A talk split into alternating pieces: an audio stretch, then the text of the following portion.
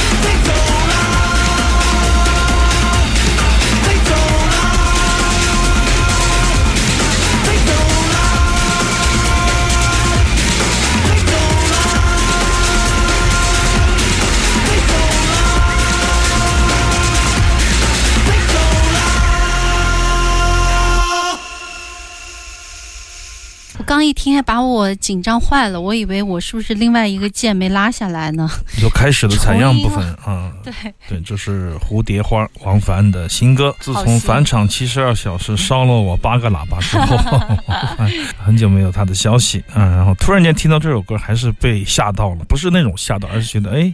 他怎么就突然间就做起了？为啥要做这个陕北民歌呢？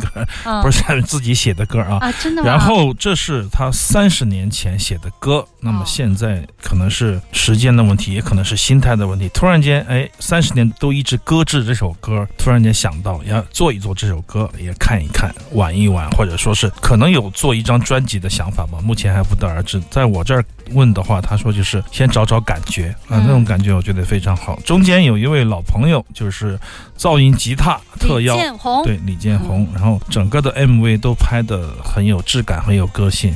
我觉得好听的歌就应该用好看的。色彩好看的周边去铺排，一点问题没有，做的非常的九十年代的 MV，然后那个倒计时的那个时间表直接就压在这个图像上，非常的硬核。整个的我觉得曲风来说就是不是陕北民歌吗？有用了这种调，呃，用了它的味道的西北的味道，然后呢。中间和后面的说唱部分的串接，我觉得还是非常非常的自然，而对电子乐的这种 breakbeat 的这个碎拍的运用也是比较直截了当。总的来说，这个编曲一览无余，就是大开大合的这个九十年代流行歌的搞法，但是好听毋庸置疑。那么也希望王凡能有更好的、更多元的发展。哎。如果一个玩噪音的人突然唱起了民谣，唱起了情歌，哎，也许是一种新的开始吧。不是说他从此就变得流行或者媚俗了，而是 而是在找另外一种感觉，在噪音和民谣之间。我们在节目里也说过，有的时候他们是完全相通的。我们听一场噪音的演出，有可能会。感受出民谣的那种诗意出来。听民谣的时候，你会觉得太难听了，像是噪音一样，都有可能。有可能是一脉相承的，有可能是同一个东西。那么音乐人在这个过程中不断的找寻，不断的抛弃，然后偶尔很长的时间又捡拾起来。这不仅仅是记忆，而是一种看不到的美。我觉得他终于发现了那个东西，它有它的质感，在当年并没有发现。当他捡拾起来的时候，用现在的心态、现在的手段去打磨它，又是完全不一样的美学效果了。词曲唱都是王凡，《蝴蝶花》。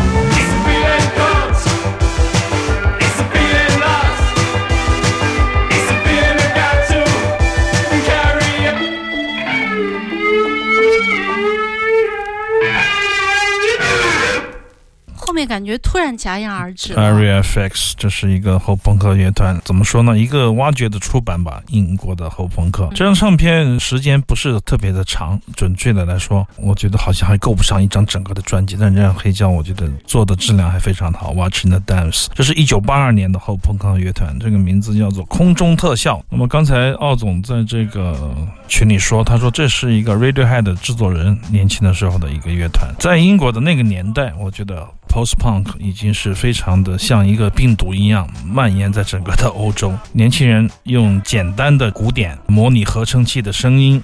鼓机加上低音吉他，或者加随便加一个吉他，加上人声，一个小键盘就可以做一个乐团。这样的一种风潮席卷了整个的八十年代。三三两两的学生们，或者是音乐院校的学生们，或者是摇滚唱片店的售货员，还有电台的工作人员，他们都可能有一个三到四个人的 post punk 乐团。小乐队啊，对对，没有那么复杂，只是把自己的那种对音乐的那种简单的奇思妙想直接的表达出来。post punk 给了一条这个通道，也打开了另外的一扇门吧。这种门实际上让很多的年轻人从这个素人变成了一个职业选手，在整个的八十年代都充斥了这样的一些乐团。在很长的时间里，我们可能无法都判断 new wave 和 post punk 之间的非常粗暴的一条界限。常常他们是在混合在一起的啊，只是自己的乐器的比重来决定了自己的一种方向。总的来说，这是属于八十年代的音乐，它是属于。八十年代的技术属于八十年代的思考啊、那个时候的人特别的，你可以说他特别的单一简单，那么资讯受限，但是他们很大部分精力和时间可以花在一个简单的事情上，所以说在这个年代的这样的创作是非常多的。这个挖掘的出版业好像被这个业界奉为这个英国的很重要的一个出版，因为他们觉得这是英国后朋克的一个非常灿烂的瑰宝式的这样的一个杰作。这是 Area Effect Facts 带来的1982年的作品。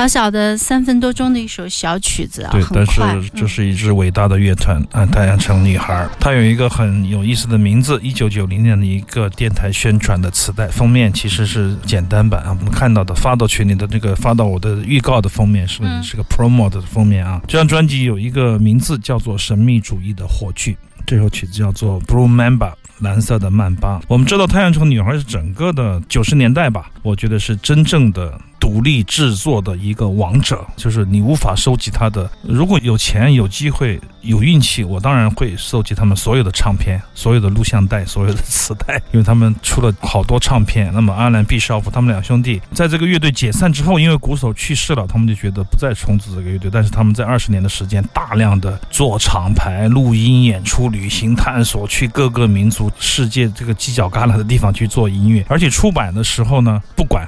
根本不管，可能能录像带也出，磁带也出，进录音棚也可以，现场也可以。我觉得这种方法就是完全自己出钱、自己搞定的事情。然后他们有个非常重要的厂牌，去年我很谄媚的想请他们来，结果他们只来了一个合作伙伴，一个厂牌，伟大的频率啊！我们在节目里也曾经介绍过，出世界各地的那种民族音乐的唱片，也做得非常的好。那么他们就是没有参照物，自己是自己的主人，在这一点来说，我觉得他是我个人来说非常敬佩的硬骨头。说实话，我很多很多的想法、观念还有灵感的源泉，可能都来自于这个 Sun City Girls，一个很娘的名字，但是却是很刚的男人。从他们的吉他的演奏里，从他们对歌曲的摇曳的这种表达里，你可以听出他们真正的面目，完全不是表达的那么的轻佻，是非常深邃、非常广袤、非常博大的大心脏才能做出来的这样的音乐。我觉得能够把这种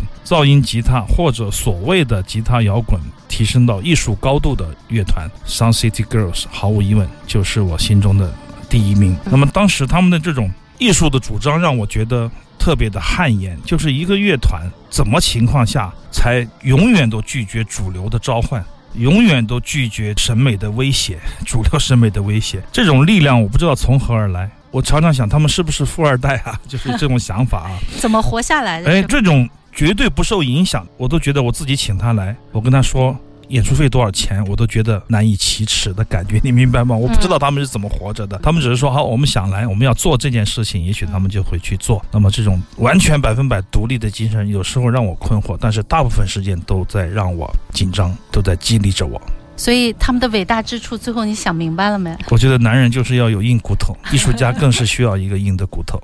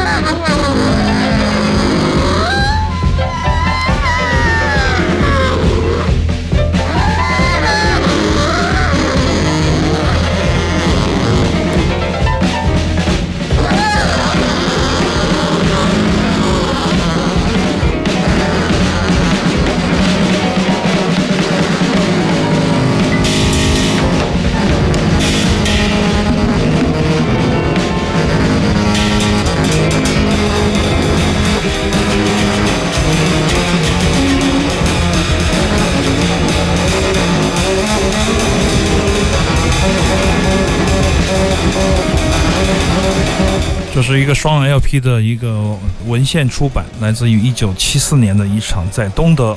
广播电台在柏林的德意志剧院的现场录制的一个自由即兴的一个三重奏的现场演出，来自于德国的萨克斯风手 Peter b o z m a n 还有比利时的钢琴家、作曲家 Van Hof，还有荷兰的超级打击乐手 Han Benick 三个人的表演非常的精彩。这首曲子是 Han Benick 主导的一个作曲，名字叫做《黑色的啄木鸟》。我们的同事，节目部的同事常常跟这些音乐人都有联系，包括在疫情前跟 Han Benick 说的 ICP 的五十周年巡。演会在我们的 OCT Loft 国际爵士音乐第十届的特别演出上面做一个首演，十二个人的阵容非常的庞大。第十届是今年吗？疫情前啊，然后就疫情了，那就延续到今年。我们在跟一些这些老音乐家有一直有联系，包括 Peter b o z m a n 上个星期他跟我们的同事写信说他进了 ICU，现在出来了啊，他的肺部可能出现了一些问题，然后也不知道能够演奏多久了。我们觉得非常非常的五味杂陈吧，因为八十二岁的高。龄了还在